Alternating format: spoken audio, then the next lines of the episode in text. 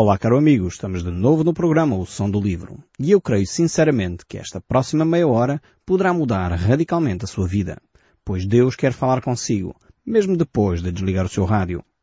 Eu sou Paulo Chaveiro e nós hoje vamos voltar à carta que o apóstolo Pedro escreveu. Estamos na primeira epístola do apóstolo Pedro, no capítulo 1, e eu gostaria de ler o verso 2. Este verso que começa de uma forma tremenda. Diz assim, eleitos segundo a presciência de Deus Pai, em santificação do Espírito, para a obediência e a expressão do sangue de Jesus Cristo, graça e paz vos sejam multiplicadas. Nós no último programa nós falámos um pouco acerca deste tema que é a eleição. E tenho que confessar que é um dos temas difíceis de nós entendermos das Escrituras. E a razão, creio eu, tem a ver conosco que muitas vezes nós uh, simplesmente olhamos para a vida num plano duplo. Temos só dois vetores de orientação, o tempo e o espaço, e muitas vezes nós não conseguimos entender algumas coisas que uh, realmente nos ultrapassam. E a eleição é um deles. Uh, nós podemos, eventualmente, uh, dissecar este aspecto, entendê-lo de uma forma faseada, mas depois, quando tentamos juntar as partes, para nós torna-se muito complexo perceber como é que um Deus que elege dá ao mesmo tempo a oportunidade para que cada um de nós escolha. Eh, e por mais tentativas que nós façamos de explicar, e há várias possibilidades para explicar esta questão, o facto é que Deus, na sua omnisciência, no seu conhecimento profundo, este Deus que é o Criador do Universo, o Criador de todas as coisas, Ele, sem dúvida alguma, eh, pode e elege. Mas ao mesmo tempo, ele é o mesmo que dá liberdade plena aos seres humanos para que cada um de nós escolha. Não somos autómatos, não somos uh, robôs, não somos marionetes na mão de Deus de forma alguma. É verdade que Deus é soberano. É verdade que Deus criou todas as coisas pelo poder da Sua palavra. É verdade que Ele faz as escolhas e muitas vezes uh, faz independentemente de nós porque Ele é o Deus soberano da história, o Deus soberano do mundo, o Deus soberano do universo. Mas é verdade também, e não podemos contornar esta verdade, que o ser humano tem uh, a sua liberdade. Ele pode escolher. Ele pode fazer opções. E as suas escolhas têm consequências para a vida ou para a morte. E estas, estes dois aspectos são extremamente difíceis de nós encaixarmos. Então é, é realmente aqui que nós podemos mais uma vez perceber a nossa limitação. Nós não conseguimos ver a vida uh, num plano tridimensional. Nós simplesmente vemos num plano dimensional. E conseguimos ver o tempo e o espaço, mas não conseguimos ver muito mais, além do que está diante dos nossos olhos. E muitas vezes coisas que parecem uh, ser difíceis de encaixar, nós não conseguimos compreender. Então, nós temos que admitir a nossa limitação. Há muita coisa que nos ultrapassa. Até em relação a nós mesmos. Eh, por exemplo, nós não escolhemos a família onde nascemos, nós não escolhemos a cor dos nossos olhos sequer, nem nós sequer escolhemos a altura que nós temos, ou uh, as competências físicas, ou uh, aquelas tendências que cada ser humano tem mais. Há uns que são mais virados para ciências, outros para matemáticas, outros para as artes, outros para as letras. Isto nós não escolhemos. É verdade que a forma como fomos educados influencia mas também é verdade que muitas destas características já nasceram connosco, foram, foi desenvolvidas uh, com a educação que recebemos. E há pessoas, por mais educação que tenham, uh, nunca são uh, muito desenvolvidas numa área. Por exemplo, eu conheço várias pessoas que foram treinadas logo desde pequenas na música, mas continuam uh, sem ser grandes artistas. Uh, fazem porque aprenderam mecanicamente a tocar determinado instrumento, mas pronto, são limitados nesse aspecto, porque a sua tendência não é para as artes. Mas como foram treinados, adquiriram essa competência, adquiriram essa habilidade. Mas isto tem a ver com aquilo que se adquiriu ao longo do crescimento. Há coisas que nós não dominamos em nós mesmos. Não tem a ver connosco. Vem no nosso código genético, eh, nós não controlamos nem escolhemos eh, fazer parte desse processo. Às vezes, meio a brincar, costumo dizer que, pois, eh, os filhos não tiveram o privilégio de escolher os pais. É mesmo assim, nasceram naquela família. Seja essa família complicada ou seja essa família uma bênção, eh, eh, o facto é que nós nascemos nela. E nós não tivemos direito de escolha. Aparecemos nessa família e temos que conviver com os nossos pais, temos que conviver com os nossos irmãos, temos que conviver com aquela família onde nós surgimos. E isso não tem a ver connosco. Não tem a ver com a sua escolha nem com a minha. Eu creio que nós, por vezes, lidamos mal com estes factos. Com o facto de nós não controlarmos uma série de coisas. E é um facto que nós não controlamos. Isso está nas mãos de Deus.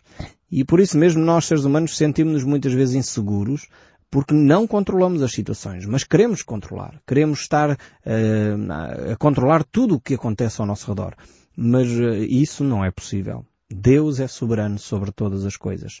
E este facto aqui que nós verificamos na carta do apóstolo Pedro, ele refere este assunto, que Deus elege aos eleitos segundo a presciência de Deus Pai.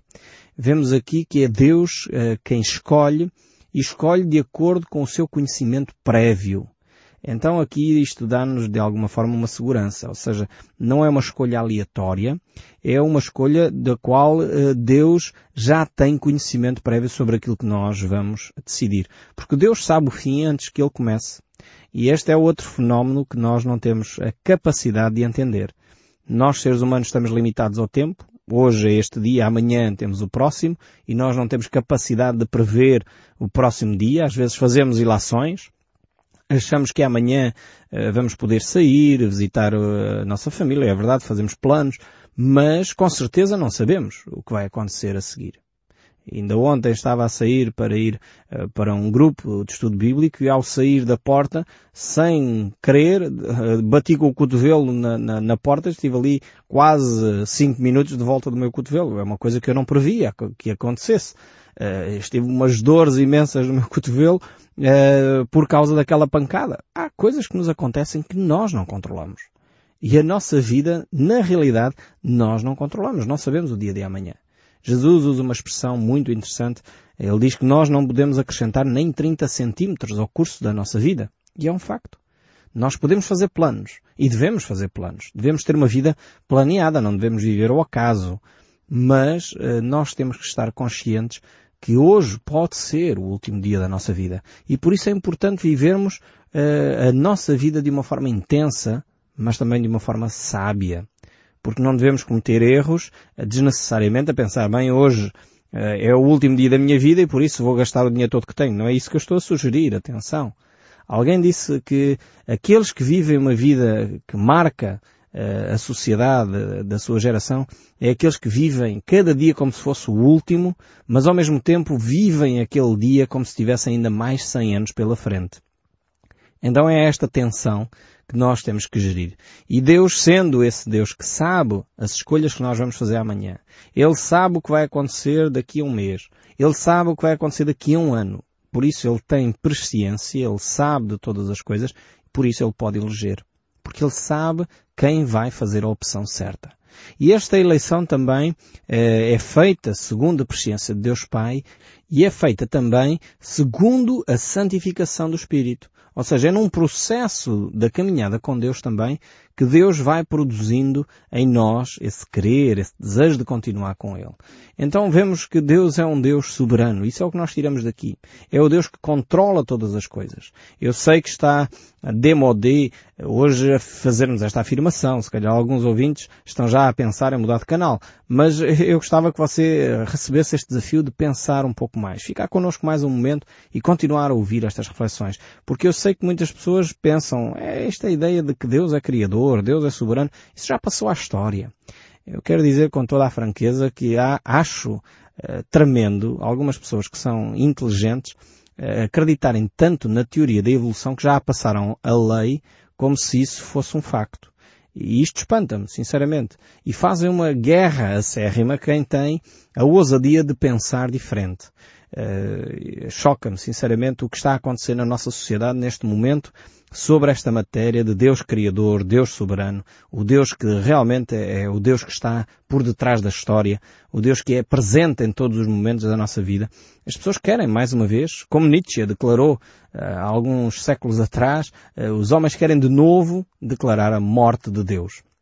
E por isso, esta tensão que se tem vindo a desenvolver entre a Europa e os Estados Unidos sobre criacionismo e evolucionismo, onde os europeus seculares e humanistas querem matar Deus mais uma vez da história, dizendo Deus não existe, de facto, a teoria da evolução já passou a lei, quando não há argumentos científicos ainda para fazer uma afirmação destas, e todos os cientistas que pensam diferentes e acham que de facto há um Deus criador, eh, são estúpidos, e desculpem uma expressão, mas esta foi a, a, a frase que eu ouvi da, bo da, boca de algumas pessoas respeitadas até no nosso país, e são radicais, são extremistas. Eh, realmente temos que parar com este tipo de situação. Foi o que aconteceu quando surgiu a Inquisição há muitos séculos atrás. E com essa história de que são radicais e são estúpidos e são pessoas eh, que não pensam, foi assim que queimaram Galileu. Infelizmente, um homem que tinha dado um grande contributo à humanidade se tivéssemos dado ouvidos à voz e à opinião desse grande homem que foi Galileu. No entanto, hoje, os Galileus do nosso século estão a tentar fazer o mesmo e a enviar para as fogueiras aqueles que pensam diferente e acham que é possível fazer uma abordagem à, à, origem das espécies eh, partindo de um pressuposto diferente, que é existe um ser inteligente capaz de eh, organizar as coisas que estão à nossa volta. E quando se parte deste pressuposto, então já são radicais, são pessoas que não pensam, porque o que é na moda hoje em dia é que eh, a teoria da evolução é de facto uma situação que não se pode questionar. A mim choca-me, sinceramente, uma sociedade que é uh, incapaz de ouvir uh, aqueles que pensam diferente, que é incapaz de ser confrontada com ideias. A mim choca-me quando não há uh, espaço para a liberdade de expressão. E é lamentável, creio eu, num século onde supostamente o respeito pelo próximo deveria ser uma marca dominante, onde se trata as pessoas que pensam diferente desta maneira. Mas enfim, é a sociedade em que nós vivemos. Eu espero que nós aqui possamos continuar a fazer uma reflexão aberta e uma reflexão eh, que é livre, de, no fundo, de, destas pressões e que pode verbalizar aquilo que cada um de nós pode refletir e pensar.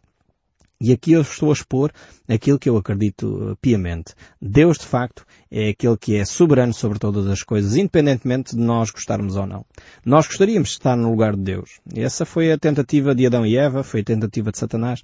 Uh, por isso eles uh, quiseram ser iguais a Deus e fizeram a sua opção de vida. Só que, na realidade, nós, seres humanos, continuamos hoje a querer fazer a mesma opção. Queremos ser nós uh, os nossos próprios deuses. Queremos ser nós a dominar a nossa história. Queremos ser nós a dizer não há nada para além de nós mesmos.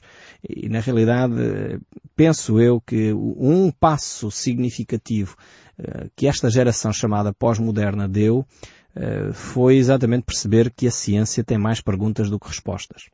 É verdade que a geração moderna, e achei interessante que nesses debates que têm surgido sobre evolução e criação, têm sido pessoas da geração moderna, pessoas já com uma certa idade que andam a degladiar-se com estes argumentos e não aqueles que são considerados da geração pós-moderna. Na geração pós-moderna há, um, há um fator, um valor que tem dominado essa geração, que é o respeito pelo próximo. E é o respeito por perceber que a ciência não tem todas as respostas. E aquilo que hoje era lei, amanhã já não é porque entretanto houve uma nova descoberta, houve uma nova, um novo dado científico e na realidade percebemos que temos que ter muita mais cautela sobre os, os postulados e os pressupostos que vão norteando a nossa vida. Mas enfim, é, é uma grande mais-valia que esta nova geração trouxe às reflexões científicas e à reflexão da sociedade em geral. Mas voltando aqui ao texto bíblico e deixemos estes 500 à parte, mas não poderia deixar de passar por este assunto porque é um assunto quente da nossa atualidade. Mas voltando aqui ao verso 3 desta epístola de Pedro, diz assim, Bendito o Deus e Pai do nosso Senhor Jesus Cristo, que segundo a sua muita misericórdia, nos regenerou para uma viva esperança mediante a ressurreição de Jesus Cristo entre os mortos. Nós podemos dizer que a ressurreição de Cristo eh, foi de alguma forma a continuação da sua obra. A ressurreição de Cristo é exatamente aquilo que manifesta ou confirma, valida a sua morte na cruz. A morte na cruz foi extremamente importante. Foi ela que ao derramar o sangue, foi aí que Jesus Cristo derramou o seu sangue e aí nós obtivemos perdão pelos nossos pecados. Mas esse perdão pelos nossos pecados foi confirmado ou validado pela ressurreição de Jesus Cristo. O apóstolo Paulo coloca isto de uma forma fantástica quando ele diz, se Cristo não ressuscitou, é vã a nossa fé e vã a nossa pregação. Ou seja, se não há vida para além da morte, se não há vida depois da cruz, se Cristo de facto morreu e tudo acabou, então a nossa fé é vã. Não há nada para anunciar. Não há esperança nenhuma. Simplesmente o homem morre, vai para debaixo da terra e tudo acaba. O facto é que não é assim.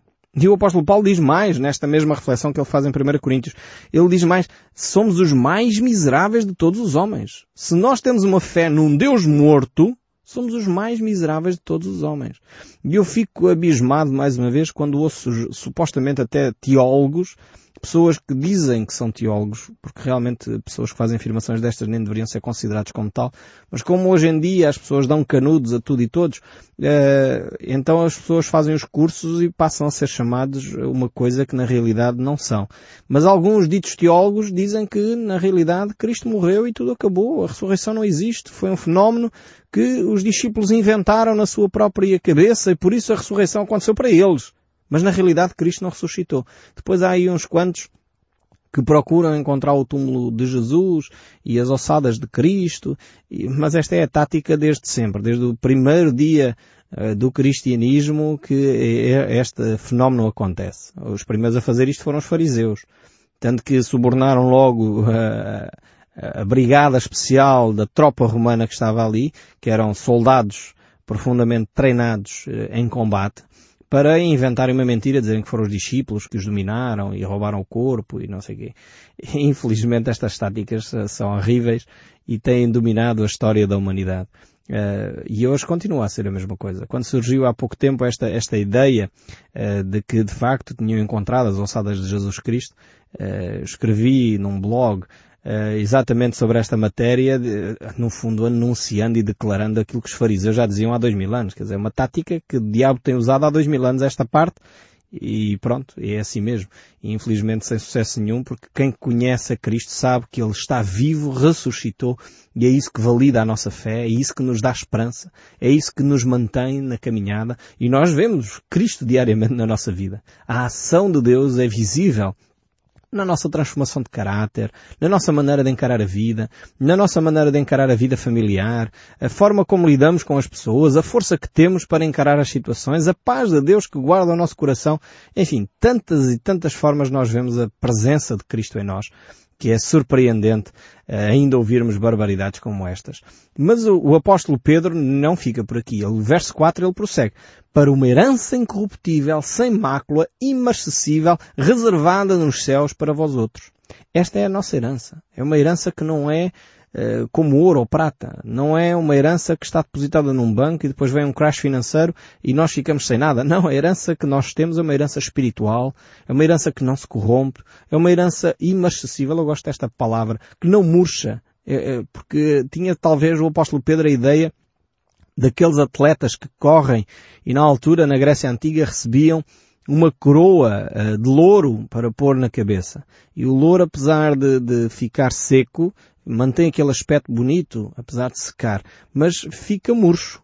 E o apóstolo Pedro está a dizer que a nossa coroa, a nossa herança não murcha, não é como as coroas de louros que os atletas recebiam uh, na, nas corridas da Grécia Antiga. Não. É uma, uma coroa que vale para toda a eternidade. E Jesus reafirma isto dizendo que não devemos juntar tesouros aqui na terra, mas devemos juntar sim tesouros nos céus. Devemos ter o nosso coração colocado lá na eternidade, onde o ladrão não entra, não rouba, nem a traça nem a ferrugem podem corroer. Esta é a mensagem de Jesus. E eu creio que se nós tivéssemos esta perspectiva mais do eterno na nossa vida, tirássemos os olhos da terra, tirássemos os olhos do nosso umbigo, olhássemos mais à nossa volta e mais para a eternidade, seríamos pessoas mais saudáveis, pessoas mais tranquilas, pessoas mais, mais serenas com o dia a dia porque tínhamos uma visão a longo, a longo prazo. O apóstolo Pedro ainda segue no verso 5, capítulo 1, dizendo que sois guardados pelo poder de Deus, mediante a fé, para a salvação preparada para revelar-se no último tempo. Deus então tem aqui uma revelação tremenda para aqueles que aguardam expectantes a vinda de Cristo. Nisto exultais, embora no presente, por breve tempo, se necessário, sejas contristados por várias provações. Então temos aqui uh, Pedro a falar das situações difíceis. Ele não isenta. O sofrimento faz parte da caminhada cristã. E é ela que provoca em nós também o crescimento. E esta vai ser uma nota dominante da carta do apóstolo Pedro. O verso 7 diz, para que o valor da vossa fé, uma vez confirmado, muito mais precioso do que ouro perecível, mesmo apurado por fogo, redunde em louvor, glória e honra na revelação de Jesus Cristo. Então aqui está a razão da nossa dificuldades, dos nossos problemas do dia a dia, para que Ele produza um, crescimento em nós. Verso 8. A quem não havemos visto ameis, no qual, não vendo agora, mas crendo, exultais com alegria indizível e cheia de glória, obtendo o fim da vossa fé, a salvação da vossa alma. Este é de facto o propósito. E foi a respeito dessa salvação, diz o verso 10, que os profetas indagaram e inquiriram, os quais profetizaram acerca da graça a vós outros destinada. Ou seja, no passado, no Velho Testamento, já havia reflexões. Os profetas já declaravam aquilo que Deus tinha para cada um de nós. Investigando atentamente qual a ocasião ou quais as circunstâncias oportunas, indicadas pelo Espírito de Cristo, que nelas estava, ao dar de antemão testemunho sobre os sofrimentos referentes a Cristo e sobre as glórias que o seguiriam. Aqui o apóstolo Pedro claramente refere ao Velho Testamento e, por exemplo, o livro de Isaías que é uma belíssima reflexão sobre o sofrimento de Jesus Cristo, capítulo 52, 53, 750, 700 anos antes de Cristo nascer, parece que Isaías está a relatar uh, aquilo que ele estava a viver. Eu desafio cada um de vocês poder ler em casa estes dois capítulos do livro de Isaías, do Velho Testamento, que relata a vida e a morte de Jesus Cristo em breves palavras. E então, de facto, ele mostra que os profetas desejavam conhecer um pouco mais acerca desta, desta vida de Jesus Cristo, acerca da graça que Ele tinha para nos dar. E o verso 12 conclui dizendo, a eles foi revelada que não para si mesmos, mas para vós outros ministravam as coisas que agora foram anunciadas por aqueles que pelo Espírito Santo enviou dos céus, vos pregam o Evangelho, coisas essas que anjos anelam para escutar. Realmente esta é a mensagem do Evangelho que Deus tem para cada um de nós, em que profetas não conheciam, os anjos não percebiam, mas Deus nos revelou a nós. Que grande privilégio que você tem e eu também de podermos conhecer hoje aquilo que Deus guardou para nós como um presente especial para a nossa geração. E eu espero sinceramente que o som deste livro continue a falar consigo, mesmo depois de desligar o seu rádio. Que Deus o abençoe ricamente e até ao próximo programa.